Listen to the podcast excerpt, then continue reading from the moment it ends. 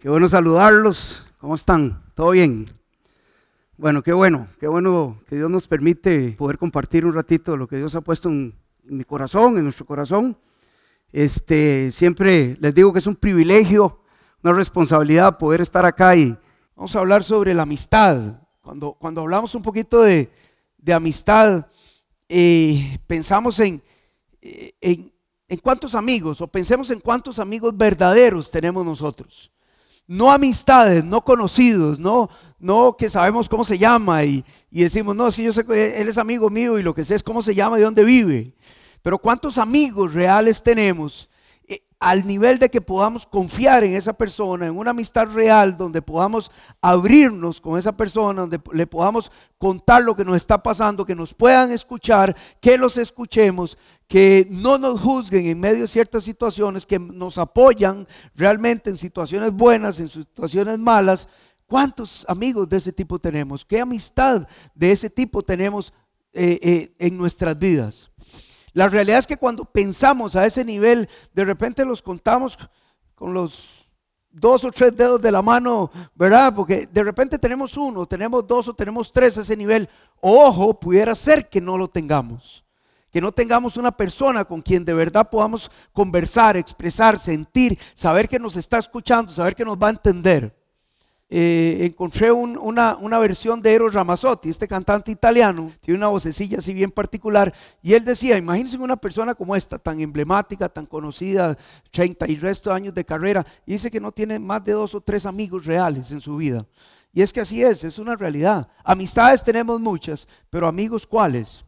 Bueno, esta mañana quiero compartirles un poquito acerca de la, amistad con Dios. Eh, una verdadera amistad que de repente nos, nos puede traer todas esas condiciones y mucho más. Vamos a hablar un poco de los beneficios de ser amigos de Dios. Vamos a hablar algunas condiciones que implican y vamos a ver un poquito de la vida de Abraham y algunas características que Abraham en su vida demostró para que Dios lo llamara en la Biblia puntualmente mi amigo. Y de repente vamos a pensar un poquito también qué necesitamos para conocer a ese Dios este, que nos ofrece la amistad. Eh, para eso vamos a ver Job, capítulo 22, el versículo, del versículo 21 en adelante. Pero antes de eso vamos a orar, ¿de acuerdo? Para que lo tenga ahí a mano. Job 22, 21, 26, del 21 al 26. Pero vamos a orar. 27, vamos. Señor bendito, muchas gracias por este tiempo. La mañana, Padre, hay un día hermoso que has permitido que estemos acá. Este, como siempre te digo, estoy totalmente convencido, Dios, que no es casualidad que nos tengas aquí. Tienes un propósito para cada uno de nosotros, propósito para este tiempo, un propósito que, que, deseas cumplir en nuestra vida. Y, te lo pedimos, Señor, que podamos tener un tiempo eh, refrescante, un tiempo de palabra, un tiempo donde podamos analizar, pensar en, tu grandeza, Señor, en, los beneficios, oh Dios, que, que nos ofreces de ser tu tu amigo, de, poder tener una amistad contigo, oh Dios. Trae en nuestra mente, en nuestro corazón, situaciones puntuales que podamos poner en, en tus manos, oh Dios, y que podamos tener un buen tiempo en esta mañana. Amén. Amén. En el capítulo 22 de Job viene su amigo Elifaz. Eh, ustedes saben que los amigos de Job eh, en todo el momento que estaban fortaleciendo a Job y hablando con Job, siempre pensaron que todo lo que vivió Job y estaba pasando Job era su culpa. Aquí no fue la excepción. Elifaz viene y le dice a Job, este, a pesar, y, quiero hacer esto, a pesar de que la, la visión de Elifaz estaba equivocada en cuanto a la situación de lo que estaba viviendo Job, el fondo del mensaje de Elifaz de Job es para nosotros. Y en el versículo 21 de Job le dice, vuelve ahora en amistad con él y tendrás paz y por medio de ello te vendrá bien. Toma ahora la ley de su boca y pon sus palabras en tu corazón. Si te volvieres al omnipotente, serás edificado. Alejarás de tu tienda la aflicción.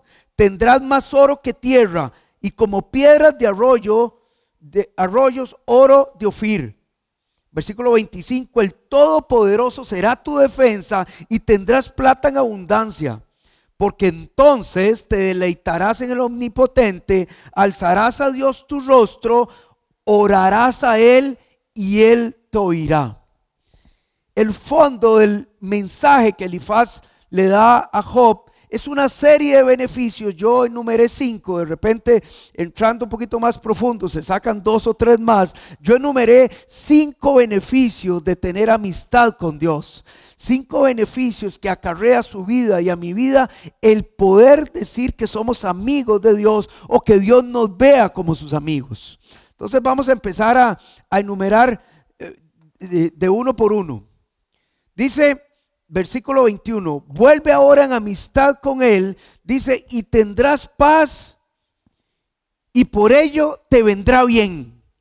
Saben, en este momento que estamos muy puntuales, la paz, lo frágil que está la paz, cuando analizamos el tema de, la paz mundial, las guerras, el problema de Rusia, el problema de, Ucrania, la pelea entre Rusia y Estados Unidos, Putin y Biden, etcétera, etcétera, y los países que se meten, que no se meten, que entran y que no entran, y gente muriendo por esto, cada día la paz es un tema eh, eh, eh, totalmente actualizado.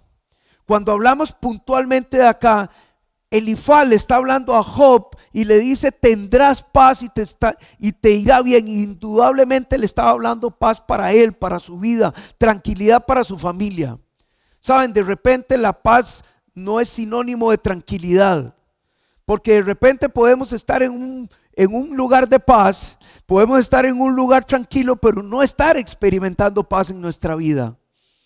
¿Les ha pasado? Que de repente hay situaciones, hay eh, eh, em, em, eh, situaciones, pruebas, adversidades que de repente estamos viviendo que nos quitan la paz.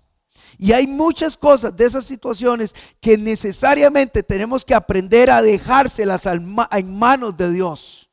Cuando tenemos esa relación estrecha de amistad con Dios, ese beneficio llega a nuestra vida. Si no somos amigos de Dios, si no entendemos lo que tiene que ver y lo que conlleva la amistad con Dios, es muy difícil poder dejarle a Dios de lado en medio de esas situaciones. Y de repente entonces volvemos a, y decimos, ah, es que usted es muy fácil porque usted no lo está viviendo. Y le decimos al otro, ah, es que usted estuviera viviendo lo que yo estoy viviendo. En medio de la situación, en medio de cualquier adversidad, que lo vamos a, a rumiar un poquito más adelante, siempre hay una salida cuando tenemos una relación estrecha de intimidad y de amistad con Dios.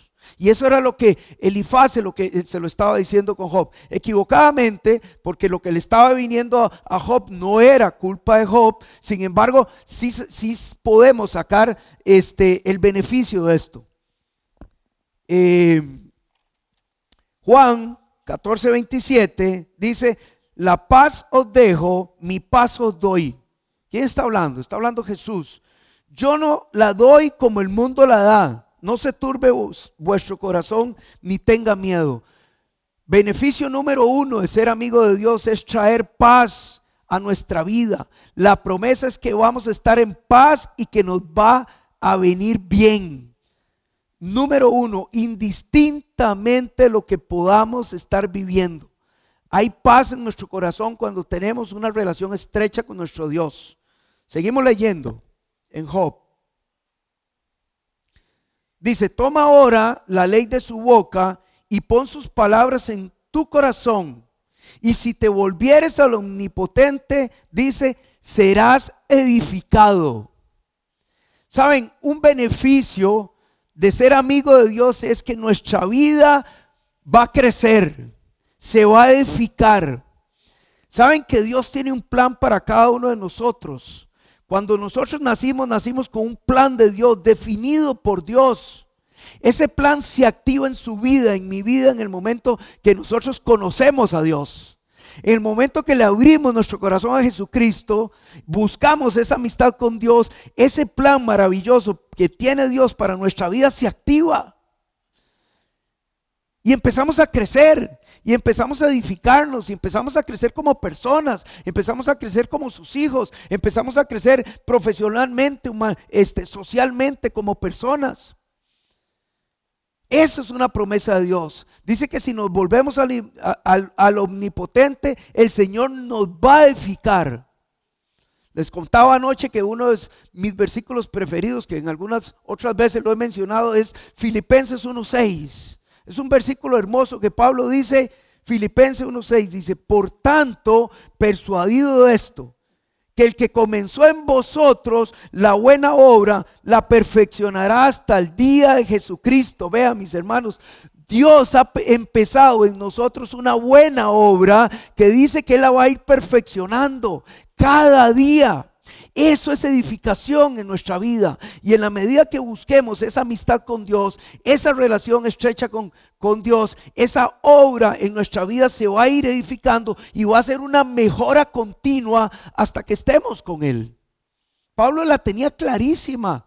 Pablo en ningún momento, inclusive al final de su vida, ya cuando estaba, que ya Pablo sabía que, que, que iba a morir, después de haber este, escrito, anoche no supe cuántos, 11, 12 cartas del, del, Nuevo Testamento, cinco viajes misioneros, posiblemente fundó cientos de iglesias, posiblemente miles de personas se convirtieron por el testimonio de Pablo y ya estaba viejo y decía, yo no pretendo haberlo alcanzado ya. Ese era Pablo, ya viejo, cuando posiblemente muchos podríamos decir, no, ya, ya estoy, yo ya tengo mis 56 años, mis 70 años, mis 80 años.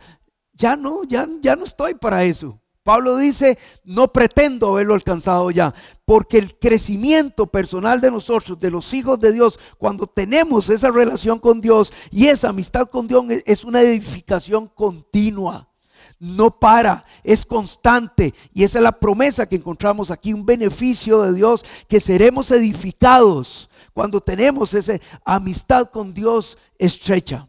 ¿Lo ven de esa forma? Llevamos dos beneficios. ¿Cuál es el primero? A ver quién se acuerda. Tendremos paz y nos va a ir bien. Número dos, seremos edificados. Seguimos leyendo. Dice, de nuevo el 23, 23 si te volvieres al omnipotente, serás edificado, dice, y alejarás de tu tienda la aflicción. Tercer beneficio es que esa relación con Dios, esa amistad con Dios, esa, esa relación estrecha con Dios viene acompañado de promesa de que se va a alejar de nuestra casa la aflicción la aflicción en nuestro hogar. ¿Qué lugar tenemos más estrecho, más íntimo nosotros que nuestro hogar? ¿Qué lugar más sagrado? ¿Qué lugar más eh, eh, especial donde compartimos con, con, nuestra esposa, con nuestros hijos, con nuestros familiares que en nuestro hogar? Saben que la amistad con Dios este, trae un beneficio y es una promesa de que en nuestro hogar, aquí dice la tienda, bueno, pero en ese momento vivían en tiendas, ¿verdad? Que de nuestro hogar se va a alejar la aflicción. Hoy por hoy, este, vemos muchas familias fragmentadas, muchas familias divididas, muchas familias erosionadas. Y es porque típicamente el diablo usa la familia como una fuente de destrucción y de alejamiento de Dios. Y Dios promete que en medio de la aflicción, en medio de la dificultad, sea cual sea, Él va a estar con nosotros. Y muchas veces desperdiciamos eso. Y nos metemos en nuestras broncas y nos metemos en nuestros problemas y nos metemos en nuestra situación. Y es que lo que yo estoy viviendo nadie lo vive. Y es que lo que yo he pasado nadie lo ha vivido. Y nos olvidamos que hay una promesa de parte de Dios. Es alejar esa aflicción. Que al final, ojo, las pruebas y las aflicciones en nuestra vida tienen un, tienen un sentido. Y muchas veces Dios permite esas aflicciones y esas, y esas pruebas y esas situaciones para que crezcamos. Es bíblico eso. Porque la Biblia dice que nos purifica en medio de las pruebas como se purifica el oro. Y la diferencia en un, en un, anillo de oro de 10 quilates, les decía anoche, como un, en un anillo de 24 quilates, es la pureza del material.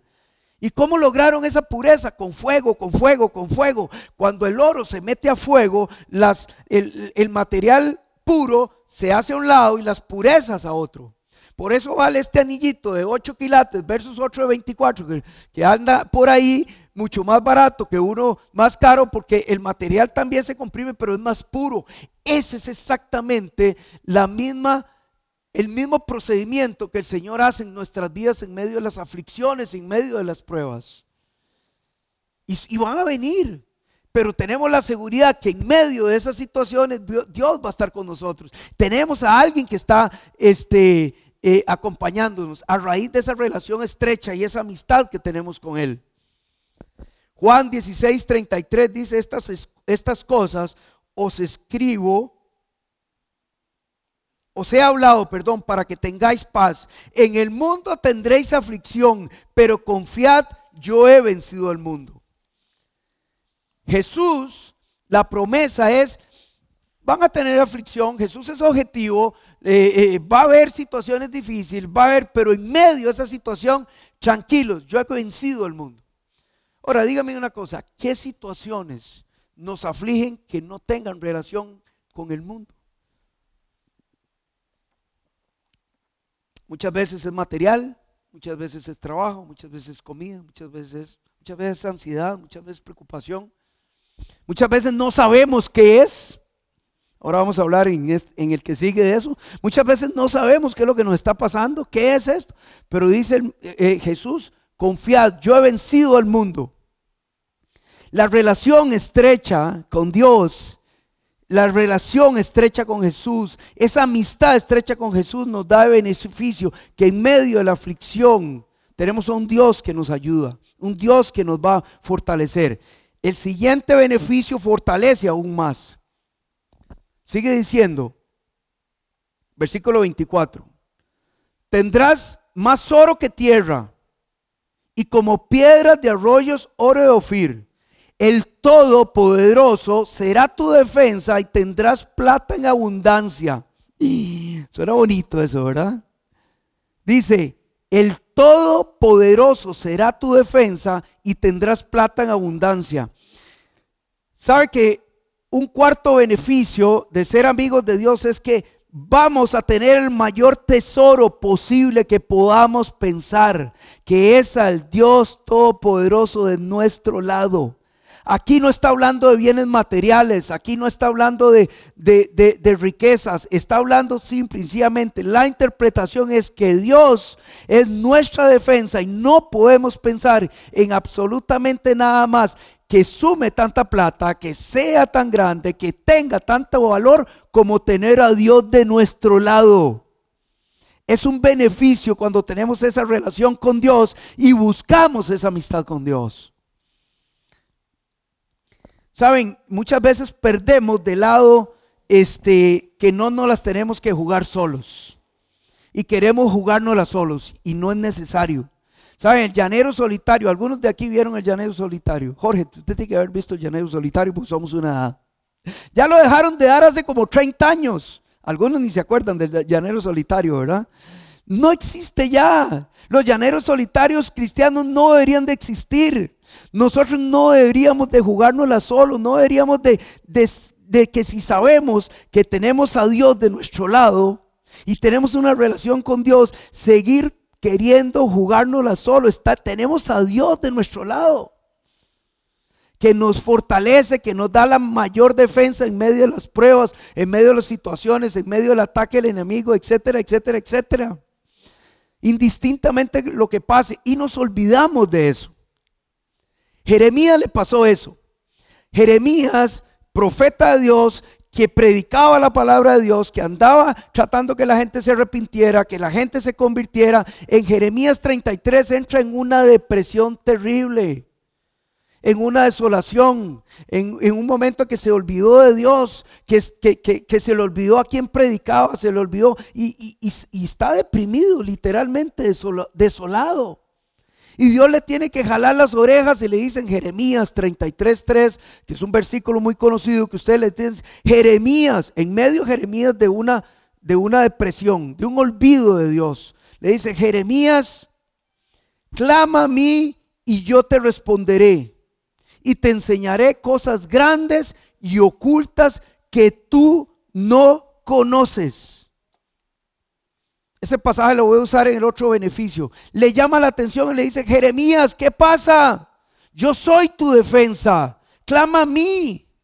Le tiene que llamar la atención. Y muchas veces nosotros el Señor nos tiene que llamar la atención porque se nos olvida que cuando somos hijos de Él, que cuando tenemos esa relación estrecha con Dios, tenemos el beneficio que en medio de la situación, en medio de la prueba, Dios es nuestra defensa.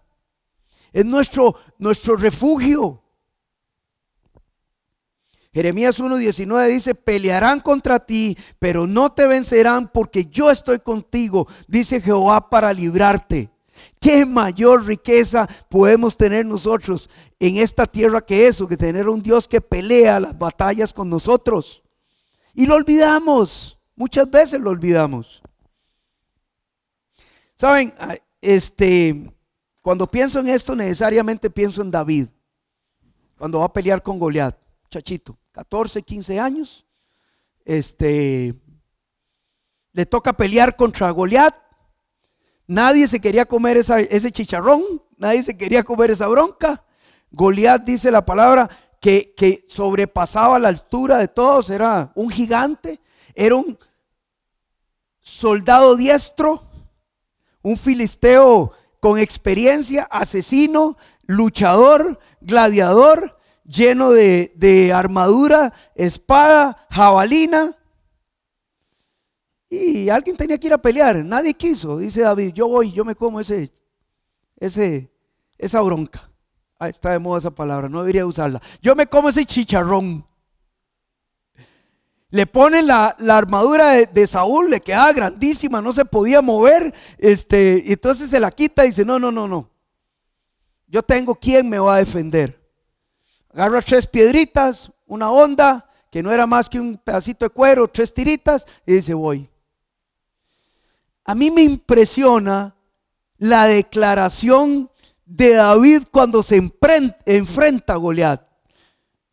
Ayer les decía que se me parece mucho a estos equipos, eh, no sé si es para todos los deportes, me acuerdo por lo menos en uno de los mundiales, este, donde no sé si era Finlandia o Islandia, antes de, de jugar hacían un, como un rito, ¿verdad? Que bailaban y eh, anoche me dijeron que se llamaba, ¿cómo era Melissa? Jaca. Jaca. Yo, yo escuché aquí hacker y como en este momento no queremos oír de hacker, yo no, no, no, mejor no, no puse mucha atención. Hoy me, me aclararon que era jaca. Se ubican eso. Esto, estos, cuando hacen como un rito que lo que busca es intimidar al contrario.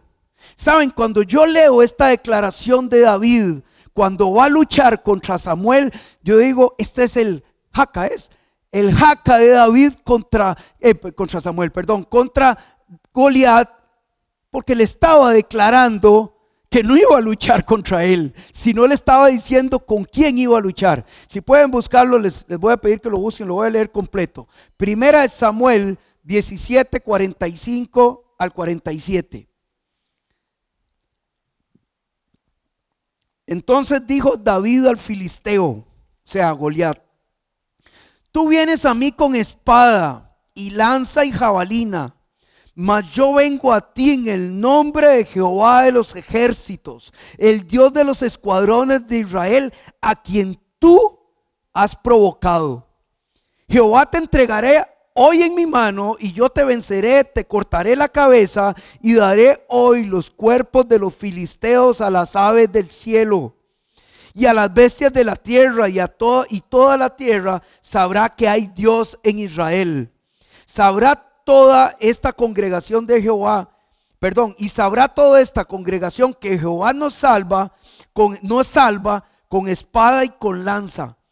Porque Jehová la batalla y él los entregará en nuestras manos.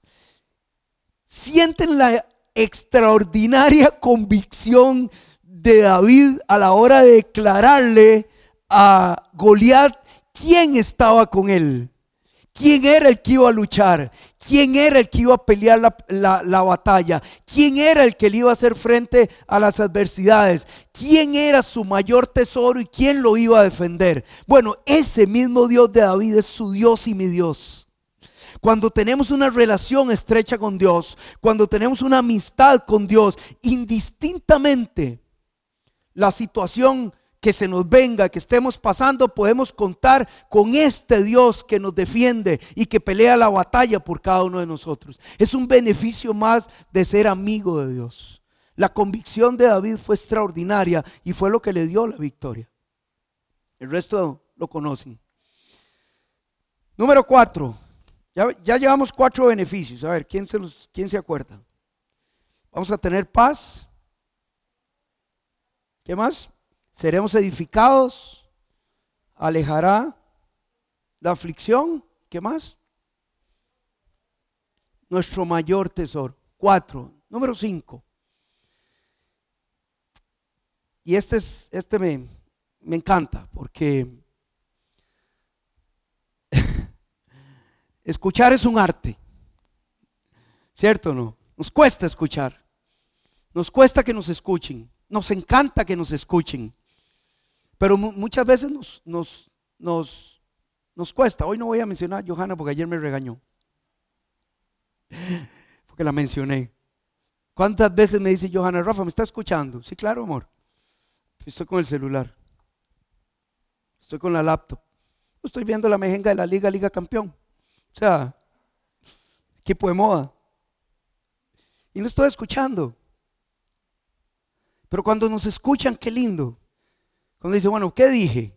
Esto, esto, esto. Y de repente, cuando nos sentamos con alguien, sabemos que podemos llegar a hablarle y saber que nos está hablando, reconforta, ¿cierto o no?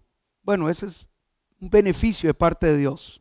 Dice, porque entonces, versículo 26 de Job 22, porque entonces te deleitarás en el omnipotente y alzarás a Dios tu rostro, orarás a Él y Él te oirá.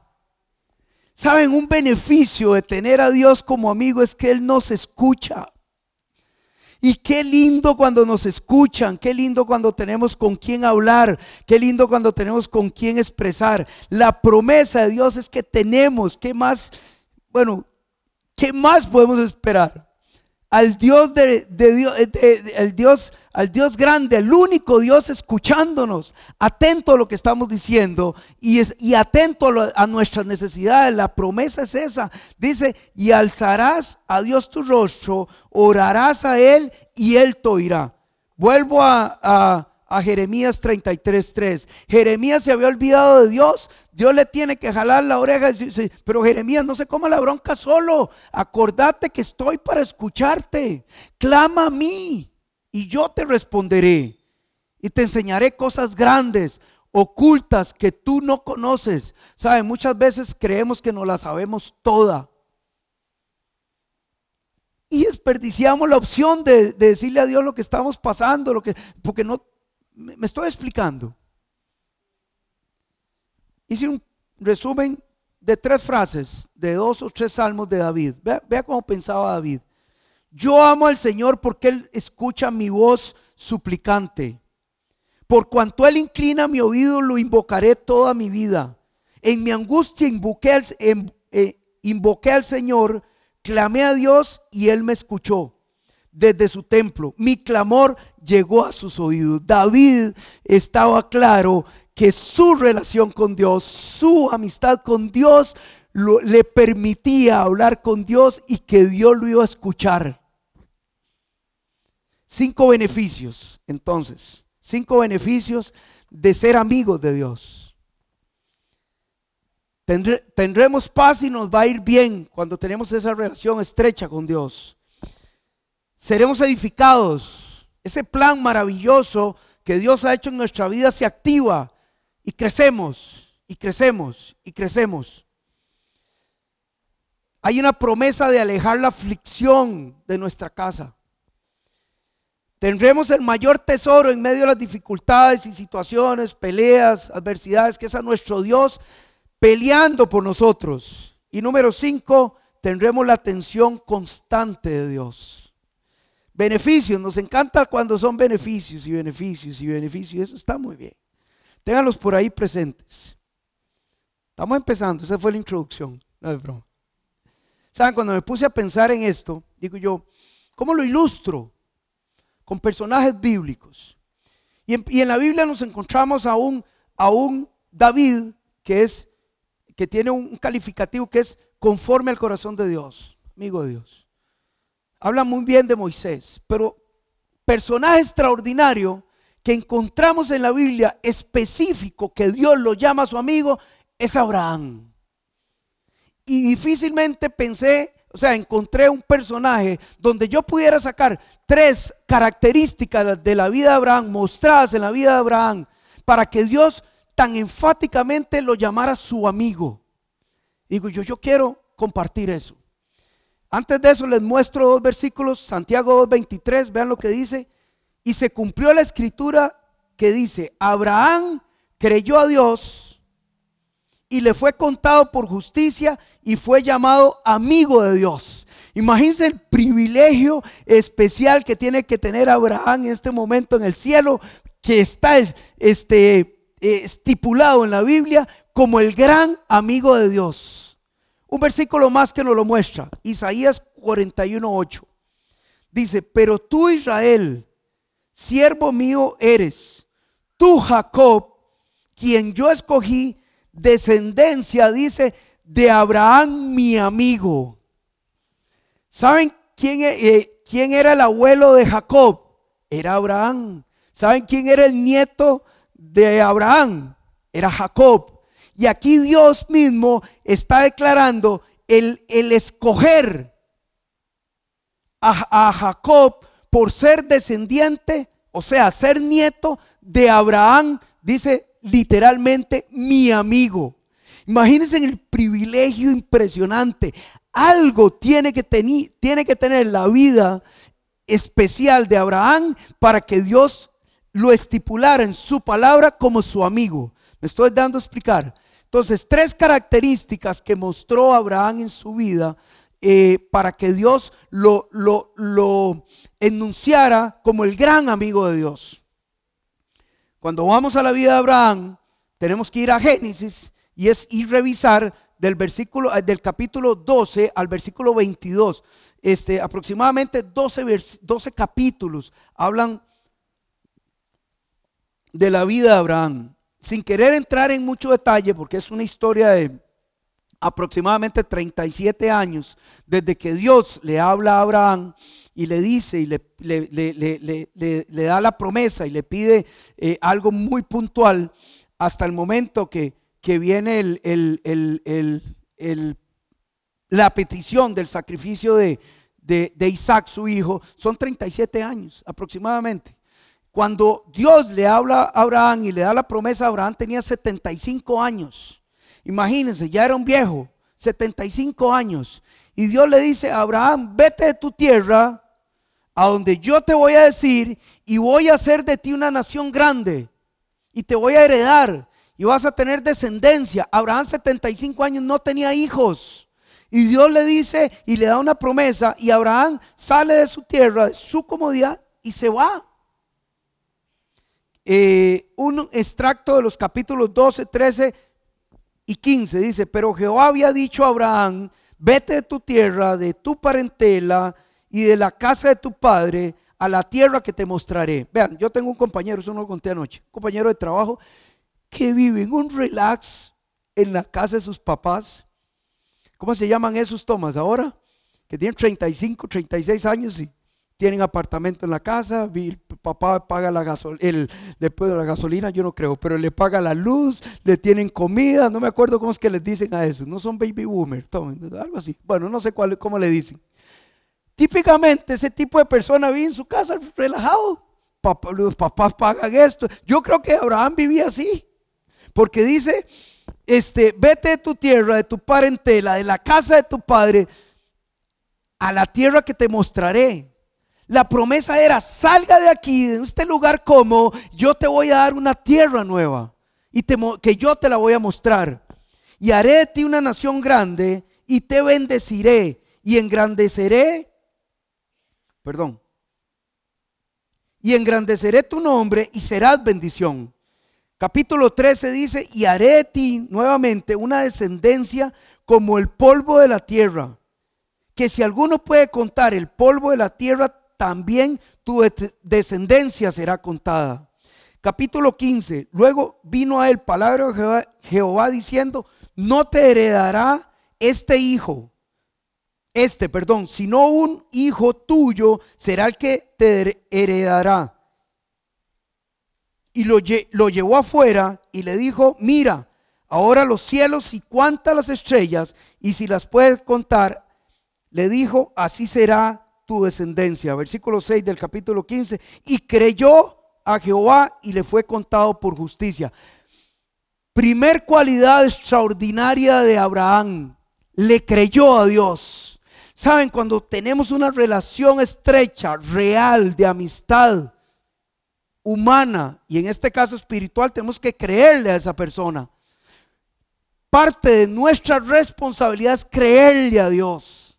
Si queremos fortalecer esa amistad con Dios, tenemos que creerle a Él. Abraham creyó a ciegas. En ningún momento se ve una justificación de Abraham, indistintamente lo que pasara en el lapso de los 75 a los 99 años, pero Abraham siempre que creyó, a pesar de ser un viejo, a pesar de que pasaban los años, a pesar de que, de que no tenía hijos, que Dios le iba a dar la tierra que, que tenía para él y le iba a dar una descendencia. Y no tenía hijos primera cualidad extraordinaria de Abraham que tenemos que fortalecer en nuestra vida es que le creyó a Dios. Y más allá que les creyó, Abraham supo esperar en Dios. ¿Saben cuánto tuvo que esperar Abraham para que se materializara esto? 24 años. Cuando Abraham tenía 99 años, Sara, su mujer, quedó embarazada. ¿Se imaginan? Sara, Sara la Biblia no dice cuántos años tenía Sara, creo que no lo dice. Abraham tenía 99, Sara posiblemente era unos años menos, pero ya sí lo que literalmente es que era estéril, que inclusive ya su menstruación había pasado, su periodo había pasado. Era imposible ante los ojos de Abraham y de Sara el poder este, que quedara embarazada. Y quedó embarazada. Abraham supo esperar a Dios. Número uno, creyó en Dios. Número dos, supo esperar en Dios. Sabía que lo que Dios le, prometido, le, había prometido se iba a cumplir. Sabía que, se le, que, era una realidad en su vida. No sabía cómo, no se explicaba cómo. En el lapso de esos 24, 25 años, inclusive buscaron métodos no correctos para que pasara. Alejandro conversó hace 15 días de eso cuando nació Ismael. Pero no era ese, ese, esa, la promesa de Dios no era con ese hijo supo esperar en Dios. Muchas veces nos, nos aceleramos muchísimo. Eh, eh, queremos que las cosas sean ya y como ya. Y como queremos nosotros. Y de repente Dios nos, muestra algo y, entonces nosotros queremos ayudarle a Dios. Y Dios no trabaja así. Tenemos que aprender a esperar en Dios. O simplemente hacemos los planes y después detenemos los planes y, y, empezamos a ejecutarlos, ahí entonces llegamos y se los ponemos a Dios. Dios bendice estos planes y llevamos en medio camino. Y así no trabaja Dios. Dios quiere ponernos en nuestra mente los planes, que se los pongamos a Él y que Él no los confirme. Típicamente no trabajamos así. Y esperar en Él a que Él lo cumpla. Segunda cualidad, ya les mencioné, supo esperar la promesa de Dios. Capítulo 21, visitó Jehová a Sara, como había dicho, e hizo Jehová con Sara como lo había hablado. Y Sara concibió y dio a Abraham un hijo en su vejez, en el tiempo que Dios le había dicho. Y llamó a Abraham el nombre de su hijo que le nació y que le dio Sara, Isaac. Y circuncidó a Abraham a su hijo, Isaac de ocho días, como Dios le había mandado. Y era Abraham de 100 años cuando nació Isaac, su hijo.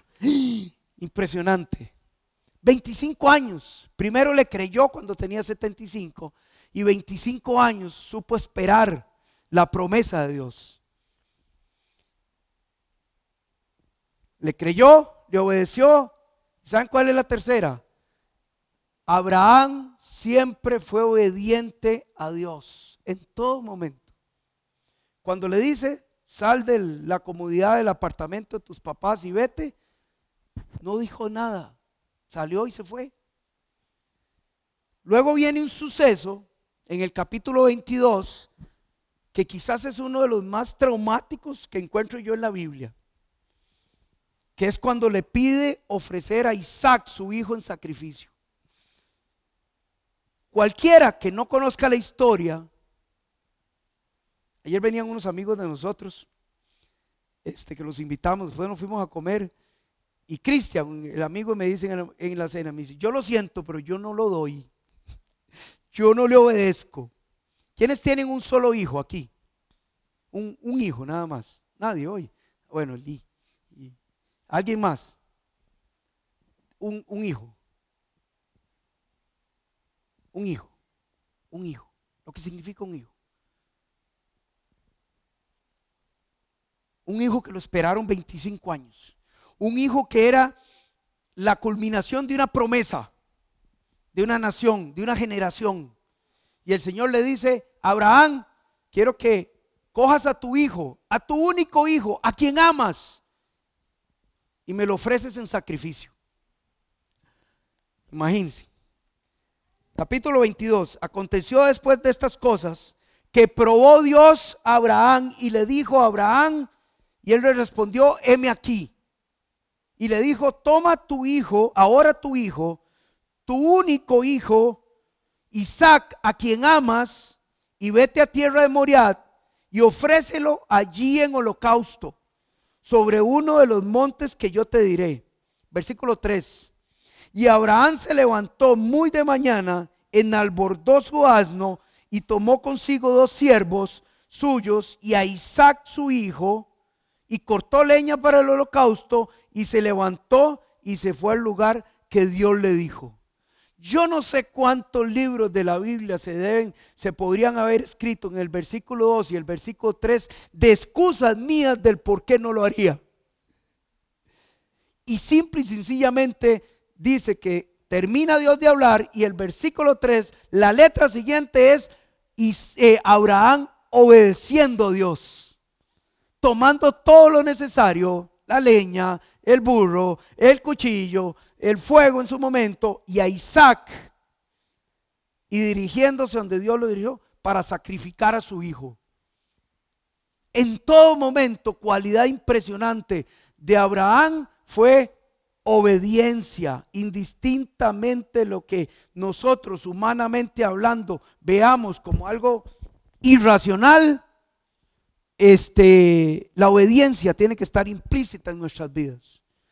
Anoche no lo terminé, para los, que no saben, en medio del, sacrificio, cuando ya Abraham, ah bueno, de camino, Isaac ya tenía 10, 12 años, ¿verdad? Y no era ningún tontico, y empieza a hacer números y le dice, papi, pero ¿cómo es? Seguro ya había participado con él en algunos holocaustos, en algunos sacrificios. Y le dice, pero hey, mi tata, yo aquí, algo no me cuadra. Yo veo la leña, veo el fuego, veo el cuchillo, estamos claros dónde vamos. Pero el cabrito, Isaac, eh, perdón, Abraham, con una convicción de quién era su amigo, le dice, el Señor va a proveer. El Señor proveerá. Ayer estábamos cenando y me dice, ¿y qué pasó? ¿Cómo fue? En el momento que va a meter el cuchillo, lo llega, lo, amarra. Yo, yo, bueno, es que, es que es indescriptible, o sea, yo, casi que ni se lo puede imaginar uno. Entonces oye una voz, ya sé que me temes, no lo hagas. Y vuelve a ver así, me imagino a Abraham. Y vuelve a ver y veo un cordero amarrado ahí, un zarzal pegado, los cachos. Y se cumple, el Dios proveerá, traen el cordero ¿Y qué pasó con ellos? Que adoraron. Adoraron a Dios. Tres características impresionantes de la vida de Abraham, del amigo, del por qué lo estipula la Biblia como su, amigo. Le creyó, supo esperar en él y siempre lo obedeció. Queremos recibir esos beneficios, tenemos nuestras responsabilidades también. Y trato de terminar con esto. ¿Qué pasa? Si yo quiero ser amigo de alguien que no conozco. ¿Cómo voy a ser amigo de alguien si no lo conozco? Lo primero antes de ser amigo de alguien tengo que conocerlo, ¿cierto o no? ¿Cierto o no? Yo no puedo pretender ser amigo de Ronnie si no lo conozco. Yo sé que se llama Ronnie. Que expone de lo más bien. estuvo lindísima la actividad el, viernes de matrimonio de las cuatro estaciones. Lo veo siempre ayudando en la entrada, lo veo en las actividades de, de, varones. Y si quiero entablar una amistad con él, tengo primero que saber que es Ronnie y esto. Yo no puedo ser amigo de, perdón, su nombre. Felipe, no conozco a Felipe. Si yo quiero ser amigo de Felipe y tener los beneficios de una amistad con Felipe, tengo que conocer a Felipe. Eso es lo mismo con Dios. Si no conocemos a Dios, es muy difícil que nosotros, o sea, es imposible poder ser amigos de Él. Y saben que en algún momento la humanidad fue, eh, eh, el, el, 100% de la humanidad tuvo una relación estrecha con Dios. Y eso es en, en Génesis. Cuando viene la creación y Dios crea el mundo y trae a Adán y trae a Eva, la palabra de Dios dice que tenían una relación estrecha que dice que Dios se paseaba por el huerto del Edén, se complacía en su creación. En ese momento eran amigos. Tardó Adán, para que no le echen todos los clavos a Eva, en descuidarse de su responsabilidad de cabeza de hogar y, Eva ir a hablar con, este, y terminó eh, Eva hablando con Satanás y, entró el pecado al mundo. La responsabilidad de ambos para mí. No solo de, Eva. Es que Eva, es que Eva. No. En ese momento entró el pecado en el mundo y la enemistad con Dios fue una realidad. Y la amistad con Dios se cortó. Y la única forma antes de Jesús, que es el protagonismo, para mí el protagonista de, la, de esta historia, antes de la venida de Jesús, la única forma de limpiarse de pecado era que hubiera muerte y derrame de sangre. Por eso eran los sacrificios.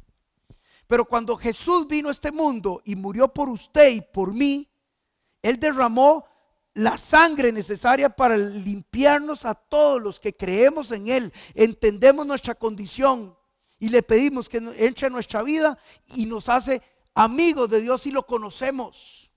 Saben que ustedes y yo cuando venimos a este mundo venimos con pecado. Y, la, y, ese pecado nos destituye de la gloria de Dios. Romanos 3:23 dice, por cuanto todos pecaron, están destituidos de la gloria de Dios. Nosotros venimos a este mundo pecadores. Y ese pecado nos, nos, aparta de Dios. Romanos 6:23, yo Alejandro, 6.23, ayer dije 6.26, Romanos 6.23 dice, porque la paga del pecado es muerte. Si nosotros venimos a este mundo pecadores y no entendemos esa condición, vamos a morir espiritualmente. Aquí no está hablando de muerte física, está hablando de muerte espiritual, porque al final del día todos vamos a morir. Ayer mencionaban la noche a Chepito, ¿se acuerdan de Chepito? Que se murió hace como un año. Un señor como de 120 años que Canal 7 lo sacaba todos los años, cumplió 100 años, 101, 102, muy buena, muy buena gente así chiquitico, ya estaba cieguito, vivía en un hogar de ancianos. Se murió hace un año, terminó muriéndose, era la persona más longeva del país. Todos vamos a morir físicamente. Entonces, es, es, claro que la muerte que habla eh, Romanos 6:23 es la muerte espiritual que la merecemos por el pecado original con que nacemos. Cuando reconocemos esa condición y entendemos eso, empieza el Señor a orar en nuestra vida y a hacernos entender que necesitamos algo diferente. Y no está en manos de nosotros. Él proveyó eso y fue que envió a su Hijo a morir por nosotros. Romanos 5.8 dice, pero Dios muestra el gran amor que nos tiene al enviar a Cristo a morir por nosotros cuando todavía éramos pecadores. Mas la vida de Dios es vida eterna en Cristo Jesús, nuestro Señor.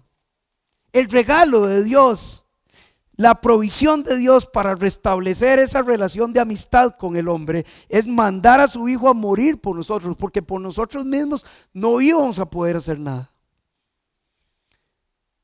Con esto termino. Romanos capítulo 5, este mismo versículo 8, me encanta del 5 al 11, cómo lo describe o cómo lo, la traducción, eh, la nueva traducción viviente. Se los voy a leer. Pon atención, creo que aquí hay un resumen de una u otra forma de todo lo que hemos hablado esta mañana.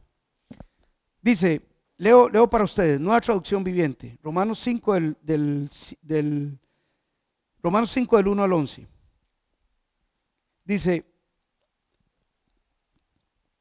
por tanto, ya que fuimos hechos justos a los ojos de Dios por medio de la fe, tenemos paz con Dios gracias a lo que Jesucristo nuestro Señor hizo por nosotros. Debido a nuestra fe, Cristo nos hizo entrar en el lugar de privilegio inmerecido, en el cual ahora permaneceremos y esperaremos con confianza y alegría participar de la gloria de Dios. También nos alegramos al entrar en pruebas, en dificultades, porque sabemos que nos ayudan a, desarrollar resistencia.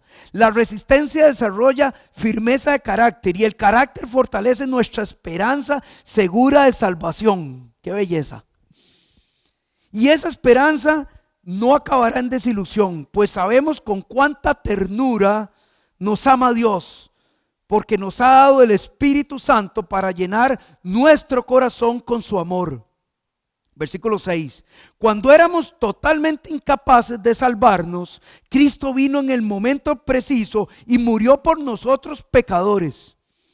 Ahora bien, casi nadie se ofrecería a morir por una persona honrada. Aunque tal vez alguien podría estar dispuesto a dar su vida por una persona extraordinariamente buena. Versículo 8. Pero Dios mostró el gran amor que nos tiene al enviar a Cristo a morir por nosotros cuando todavía éramos pecadores. Entonces, ya que hemos sido hechos justos a los ojos de Dios por la sangre de Cristo, con toda seguridad Él nos salvará de la condenación de Dios. Pues como nuestra amistad con Dios queda restablecida por la muerte de su Hijo cuando todavía éramos enemigos con toda seguridad seremos salvos por la vida de su Hijo. Termino con el 11. Así que ahora podemos alegrarnos por nuestra nueva y maravillosa relación con Dios, gracias a que nuestro Señor Jesucristo nos hizo amigos de Dios. Amigos de Dios.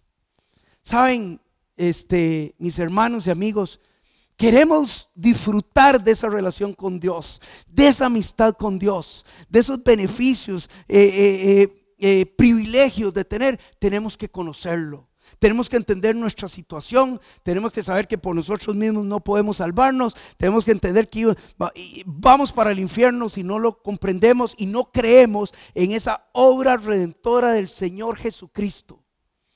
Cuando dejamos que Jesucristo sea nuestro Salvador, sea esa persona que llega a restablecer, nuestra relación con Dios se normaliza como antes de la caída en el huerto del Edén. No hay otra forma de salvarse ni ser amigos de Dios si primero no lo conocemos y lo conocemos por medio de su Hijo Jesucristo, esa obra redentora y esas buenas nuevas que encontramos en su palabra. Amén. Amén.